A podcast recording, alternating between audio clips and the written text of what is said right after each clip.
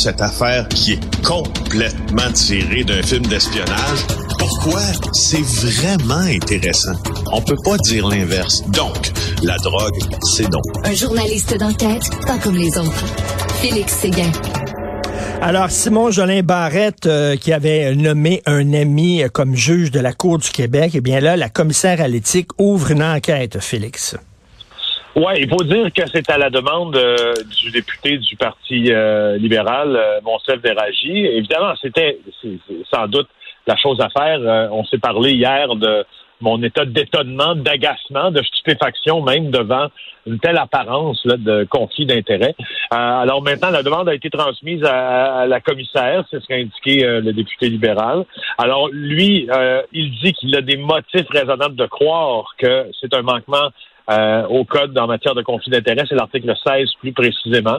Alors même en, en, fin de journée hier, là, euh, on, a, confirmé que cette enquête-là est en cours parce qu'on sait que la nomination de Charles-Olivier Gosselin à la Cour du Québec euh, dans la capitale nationale, un ami de Simon Jolin Barrette, même après un processus de sélection, porte euh, à penser les choses les plus viles, je te dirais même de la politique. Alors, tu, sais qu'il a célébré son mariage aussi. Alors tout ça, ben tout ça a été dit, mais mais tu vois, je pense que c'est là l'utilité dans ce cas-là, vraiment, là, on, on, a trouvé dans le passé que les enquêtes de la commissaire à l'éthique, euh, qu'elles concluaient rapidement parfois que ce qu'on voyait, nous, comme une apparence de conflit d'intérêt n'en était pas. Dans ce cas-ci, je, me demande, je me demande bien à quel résultat on va arriver. Parce que, en fait, euh, et, j'avais la réflexion euh, tantôt avec, euh, avec des amis, en fait, si il n'y a pas de manquement aux règles, ici, comme Jolin Barrette l'affirme, tout a été tout a été fait euh, selon les règles les plus les plus strictes en vigueur, puis les meilleures pratiques. Ben, c'est qu'il faut encore une fois probablement changer ces pratiques-là. Moi, c'est l'idée que ça me fait.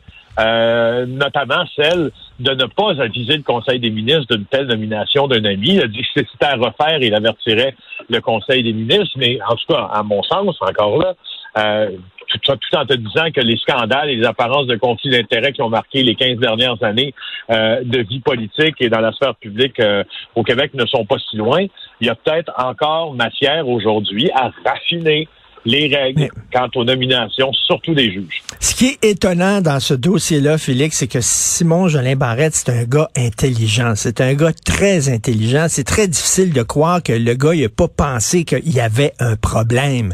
Tu sais, je veux dire, c'est certain que tu nommes un ami comme ça. C'est certain que les gens, s'ils le savent, vont, vont chialer. Tu sais, il pensait vraiment s'en sortir puis que personne ne le remarquerait. Voyons. C'est pour ça que je t'en parle avec... Euh, avec tant de avec tant de préoccupations aussi, parce que d'abord, ça m'apparaît une imprudence là que l'on remarque, une imprudence extraordinaire dans les circonstances.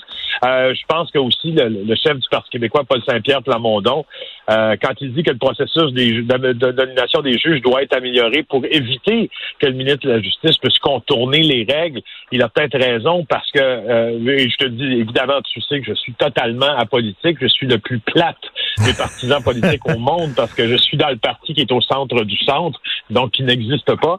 Euh, et et, tu vois, là, ce que ce qu'on comprend, et c'est l'argumentaire de, de, PSPP dans ça, c'est qu'il y a eu annulation de quatre appels de candidature à des postes de juge depuis 2020. Euh, et, et c'est une façon, selon le chef péquiste, de contourner les recommandations de la commission dont je t'ai parlé hier, la commission Bastarache, qui a été créée après les allégations de Marc Bellemare sur la nomination des juges au post Alors, tu vois, je, je Écoute, j'ai comme cette impression que de cette année politique au Québec, on en apprendra encore là-dessus, que ça va suivre peut-être M. Jolin Barrette beaucoup plus longtemps qu'on pense. Ben oui, est vraiment dans l'embarras. D'ailleurs, euh, tu avais commencé à parler de ça hier. Tu veux nous en parler aujourd'hui plus longuement. Euh, un scandale qui éclabousse les plus hauts gradés policiers de France.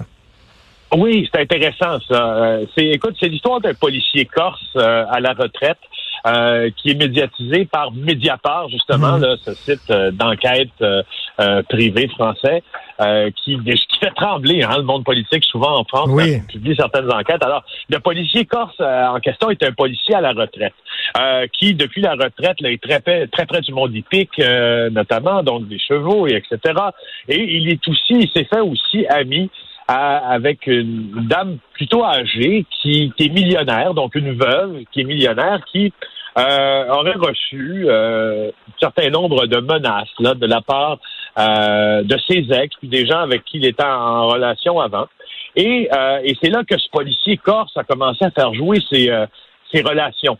et, il a tellement fait jouer ses relations à haut niveau euh, qu'il a, euh, qu'il a le général Plaïs notamment, qu'il a appelé, qui est un des plus hauts gradés de la gendarmerie française, en tentant ce qu'on comprend dans l'enquête de Mediapart, c'est d'orienter un peu une enquête de la police, puis d'avoir des informations confidentielles sur des enquêtes en cours pour aider son ami millionnaire. On ne sait pas pourquoi, justement, il est tellement ami avec cette femme-là, sauf que ce qu'on comprend, c'est que euh, après toutes ces années dans la police, le, gendarme à la retraite dont je te parle a décidé pour arriver à ses fins, et on ne sait pas si financé par qui, est-ce par, sa propre fortune, on en doute, et Mediapart en doute aussi, à payer des dîners, des vacances, des passe-droits à des hauts gradés euh, de, la, de la gendarmerie. Et là, ces hauts gradés en question sont rattrapés par une enquête judiciaire.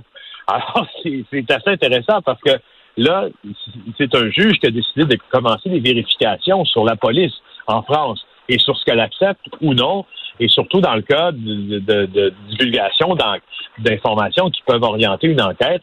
C'est assez intéressant. Je vous suggère d'aller lire d'ailleurs ce travail-là là, sur euh, hmm. le site de Mediapart si vous en avez la chance. Écoute, ça doit brasser euh, énormément dans le milieu politique en France. Est-ce que tu es finalement en Italie pour euh, ton reportage, Félix? Oui, je te parle de Calabre avec une superbe vue sur la, Sicile, tout près du détroit de, Messine. C'est là où c'est là où je suis présentement. Ben, si, si j'entends bien, j'entends bien, il pleut beaucoup, hein? Ben, un petit peu. Mais la vue est superbe quand même. Mais tu vois, il a fait beau toute la journée. Mais là, qu'est-ce que tu veux? Il faut payer, comme on dit. Il faut, faut payer le prix un peu des fois pour vivre des belles expériences comme ça. Alors oui, c'est sous la pluie. Mais, euh, mais, mais ça ne, ça ne, je te dirais que ça ne dit rien mon enthousiasme. Je sors tout juste d'une, d'une rencontre avec euh, les policiers, justement, anti-mafia de la Scopa Mobilité qui nous ont, euh, qui nous mmh. ont parlé euh, de, de, de, ce qui sera, de ce qui, de ce qui pourrait advenir des prochains mois à Montréal avec la force de l'Andrangheta, donc la mafia calabraise, et potentiellement leur velléité pour reprendre un terrain fragilisé par la déchéance, ou appelons ça la fragilisation plus la déchéance, mais du clan Risuto. Je te promets que ça va être assez intéressant. J'ai très hâte de voir ça parce qu'effectivement, il y a des liens entre la mafia italienne et notre mafia à nous. Et en terminant, endormi à un feu rouge avec un, un pompeux dans le char.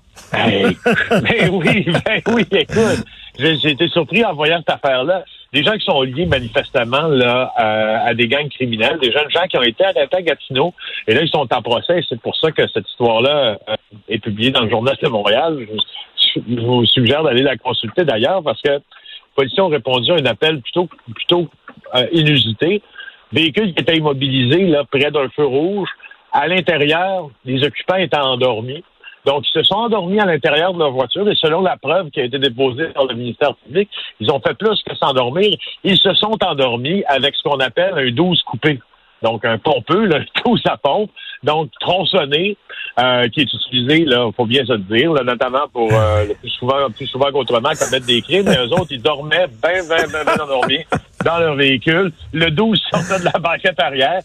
Les ils ont dit, bon, ben, sorry, ça va être assez. Ah ouais, tout le monde en prison. Il y a juste le conducteur dans ce dossier-là qui a été relaxé par, euh, par la justice. Écoute, euh, bravo champion, America's Dumbest Criminals ici à Montréal. Merci Félix, bonne pasta et bonne pizza. On se reparle demain. Bye.